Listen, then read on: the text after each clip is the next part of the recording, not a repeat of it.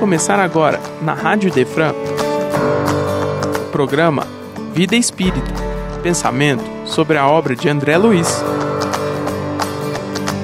Apresentação: Kleber Saf.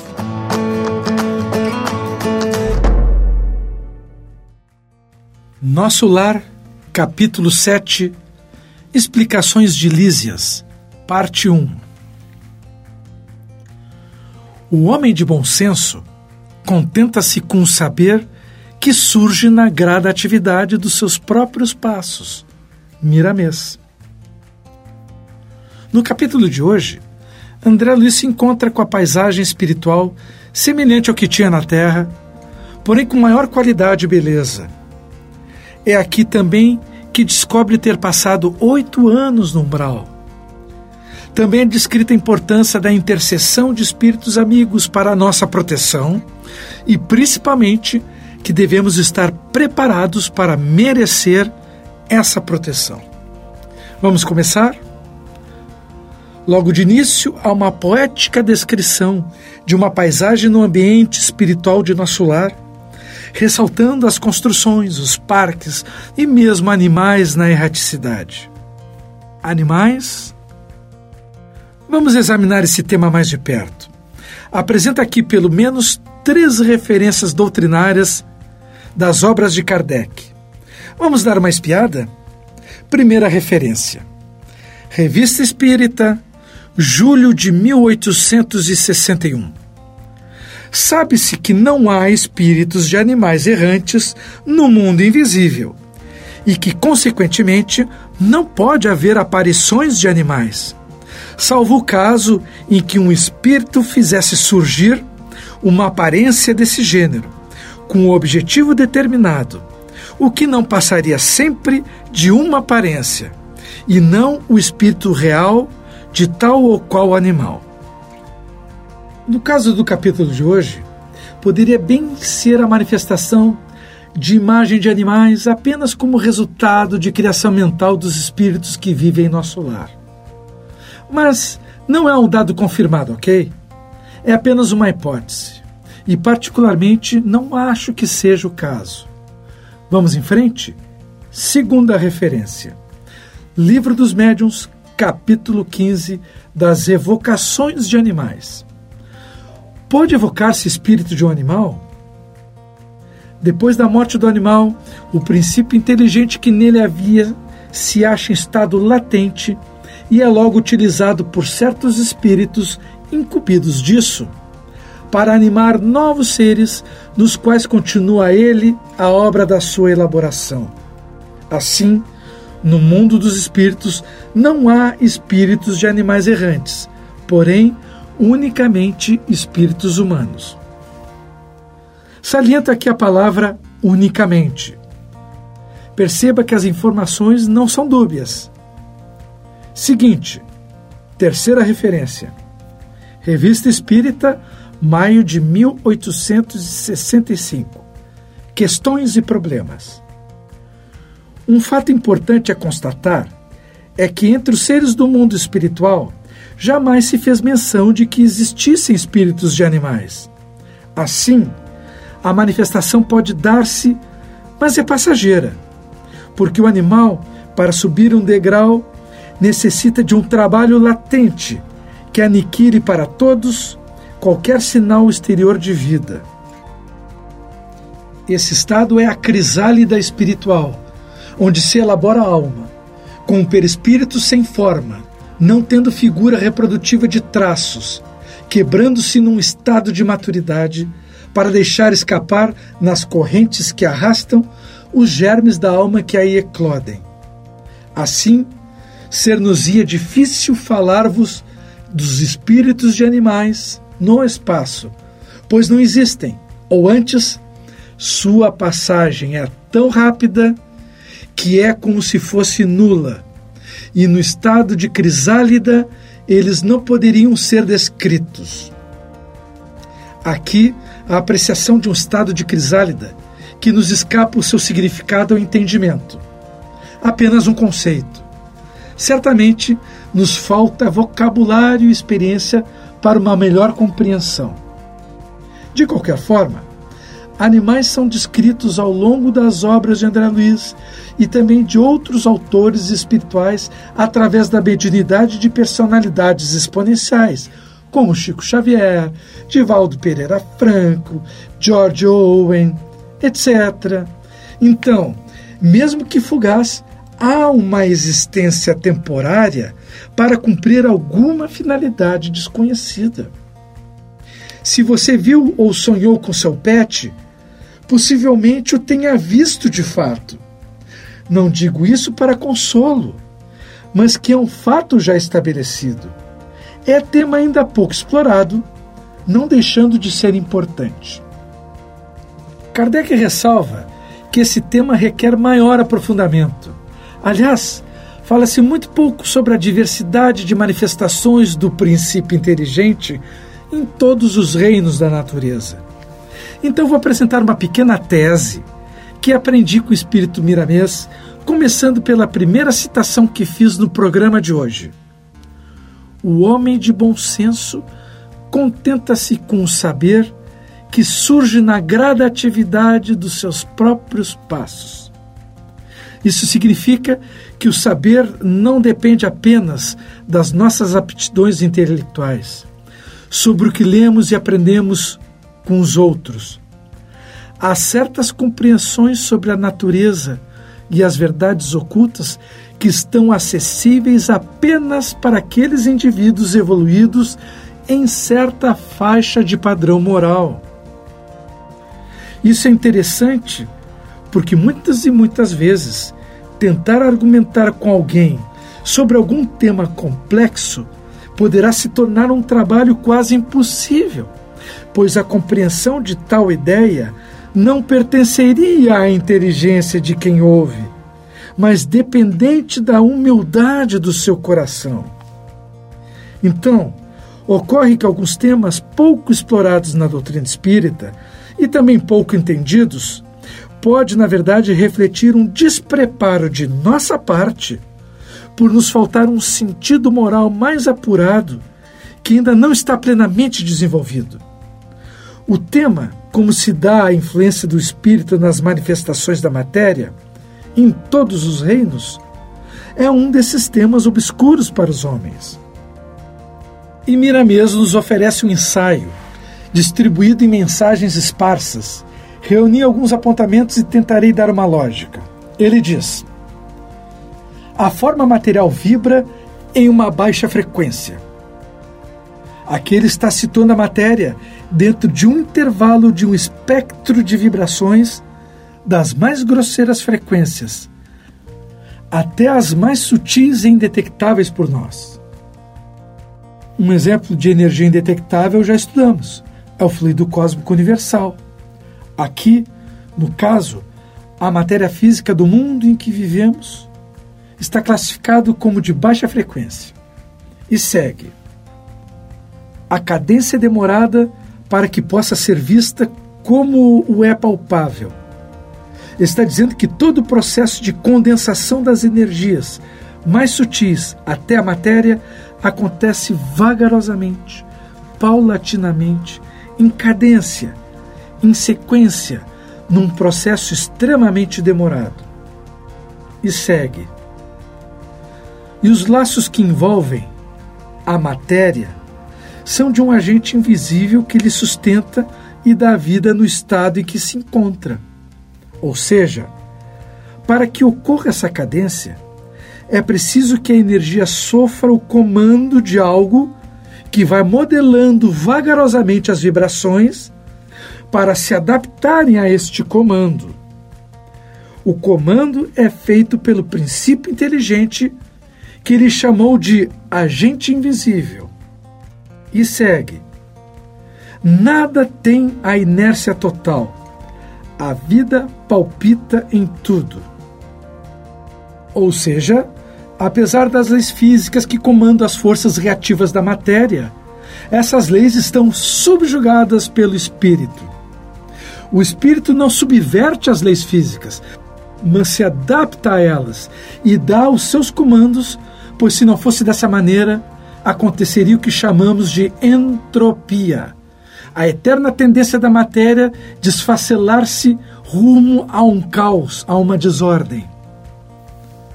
O espírito é a ordem no caos. Por isso, a matéria mantém estabilidade.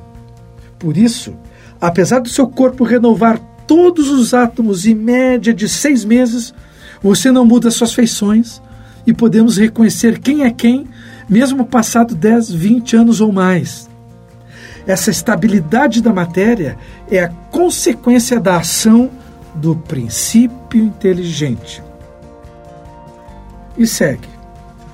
Estamos caminhando em direção ao conhecimento mais concreto das leis naturais, cujas forças fazem agregarem-se elementos e desabrocharem energias sutis, guardadas no seio da própria forma, viajando na sutileza dos ventos, acomodadas nos ambientes suaves das águas e concentradas para despertar as consciências das árvores.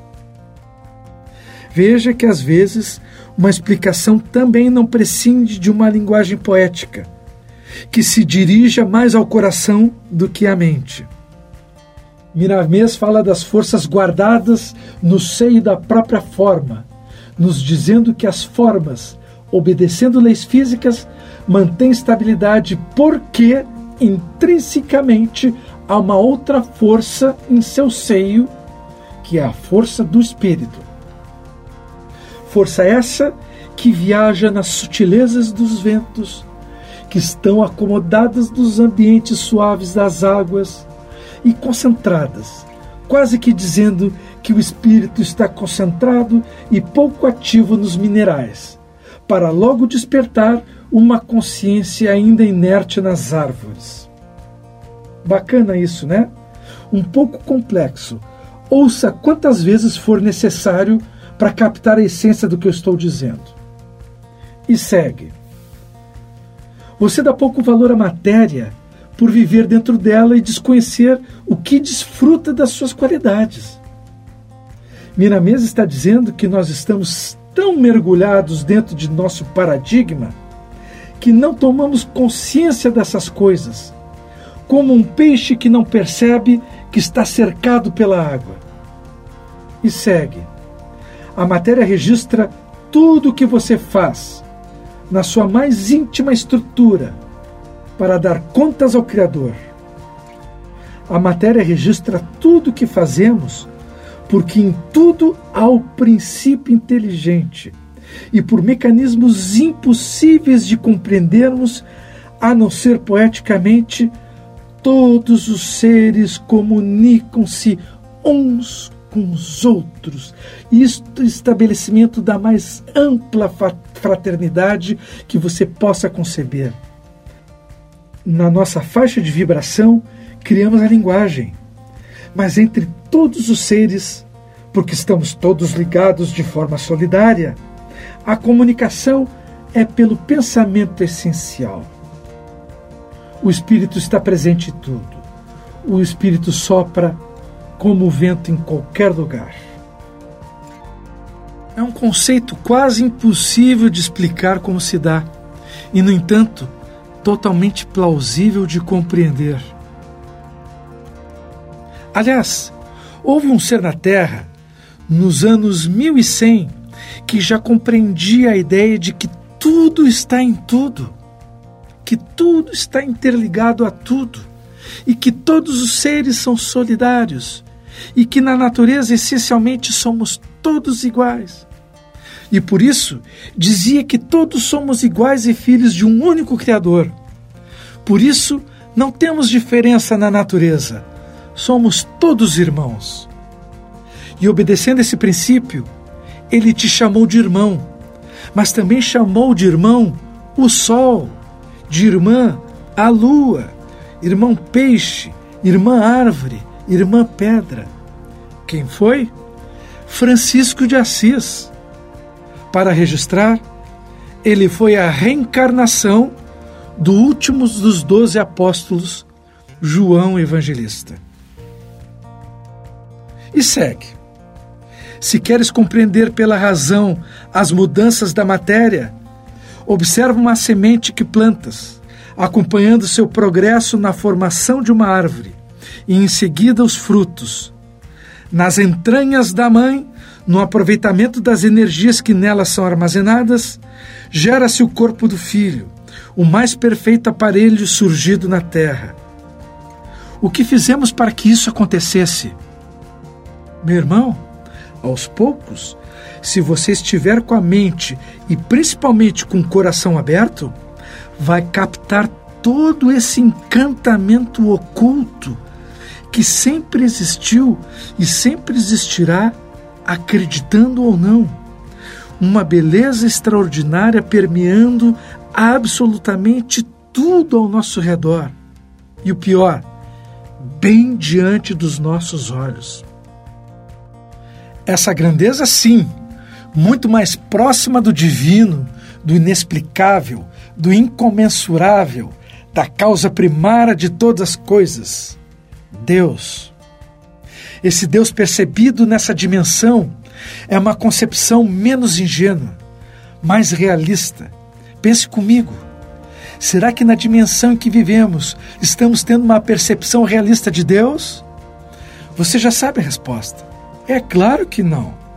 Somos seus recém-iniciados recém-saídos dos conceitos do velhinho de barbas, com qualidades humanas como Deus ficou triste, Deus sofreu, Deus gostou, Deus é fiel, para o nível de Criador de todas as coisas.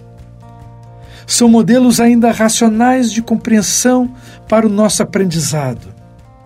Mas creia, a razão não tem a mínima noção de Deus como um gato, não tem a noção de quem você é. E segue. A transformação da matéria é um milagre, fenômeno esse ainda por desvendar. Os agentes desse acontecimento são espíritos que aprenderam a amar, estudando o amor como uma ciência do mais alto valor espiritual. E assim Miramês encerra sua contribuição. Dando um nome para algo que é a ferramenta criada por Deus, ferramenta que manipula a matéria para que seja intelectualizada, atender aos nossos comandos e se adaptar ao nosso feitio. Essa ferramenta chama-se amor, a linguagem universal da criação é o veículo desse amor, o fluido cósmico universal. Mas o amor também vai ser conhecido por nós mais adiante no estudo como lei da natureza, lei de Deus. Tudo sinônimo. Vamos em frente? Outro assunto agora. André Luiz descobre ter passado por um período de oito anos no umbral sem ter tido a noção do tempo que transcorreu. E para que servir esses oito anos? Para que servem alguns anos de dramático sofrimento? Pois trago aqui uma pequena história, como sempre, de Humberto de Campos, no livro Contos desta e de outra vida.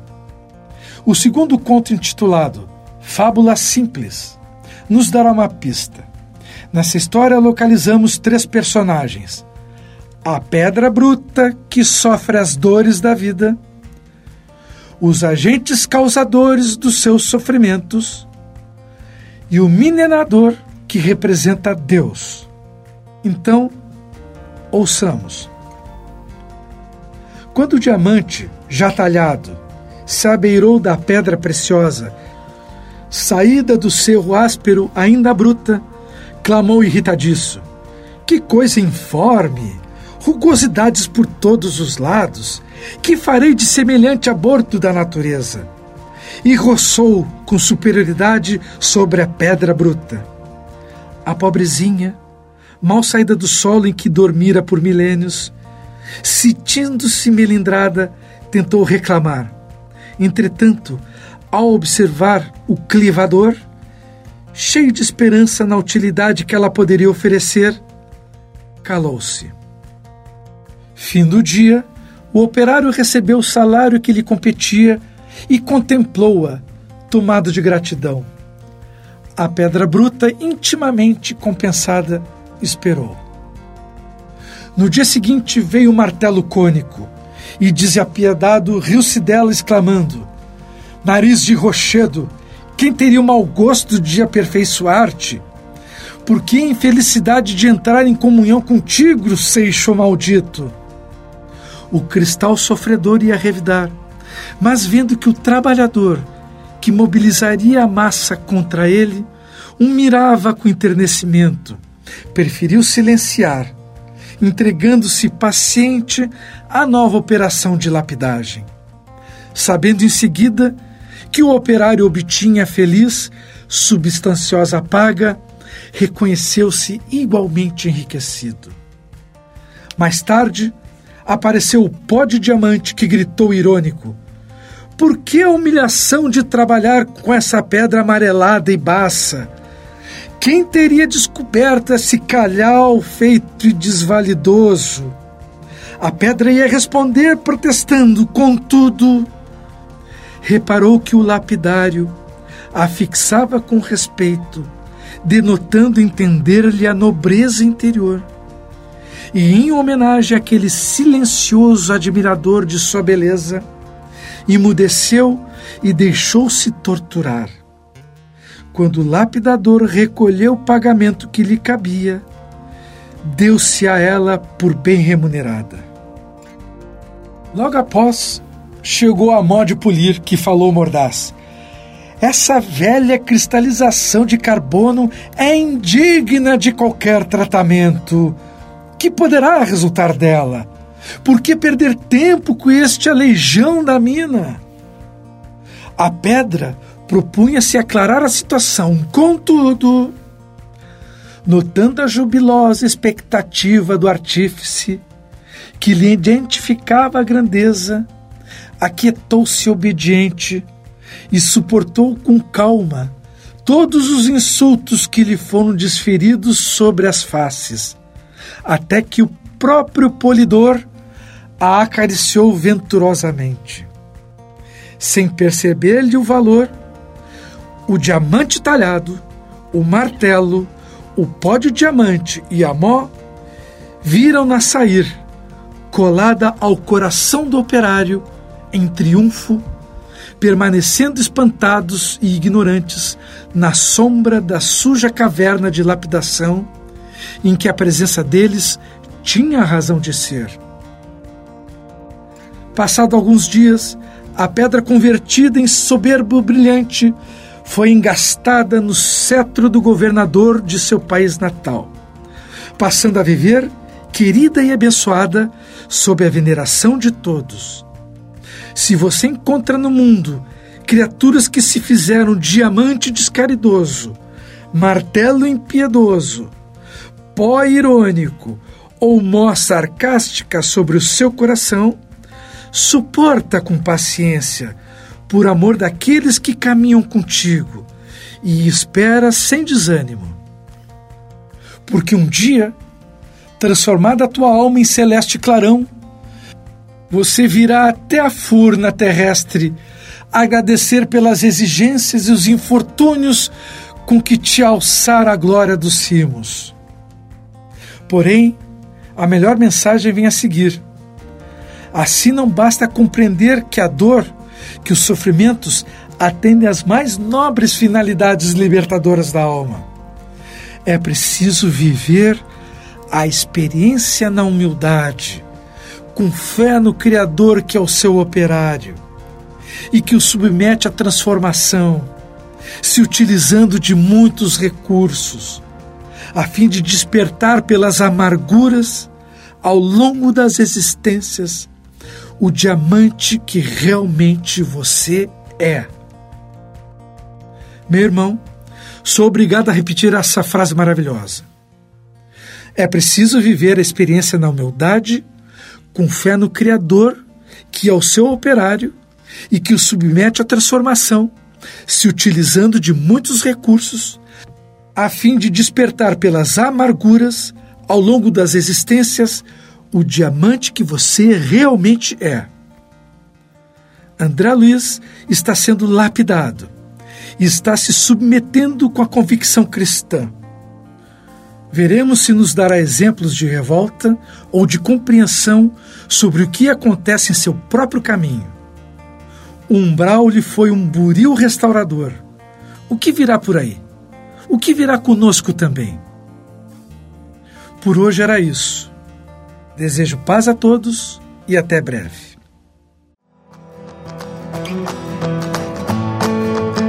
Você acaba de ouvir o programa Vida Espírita. Só aqui, na Rádio Idefran, é amor no ar.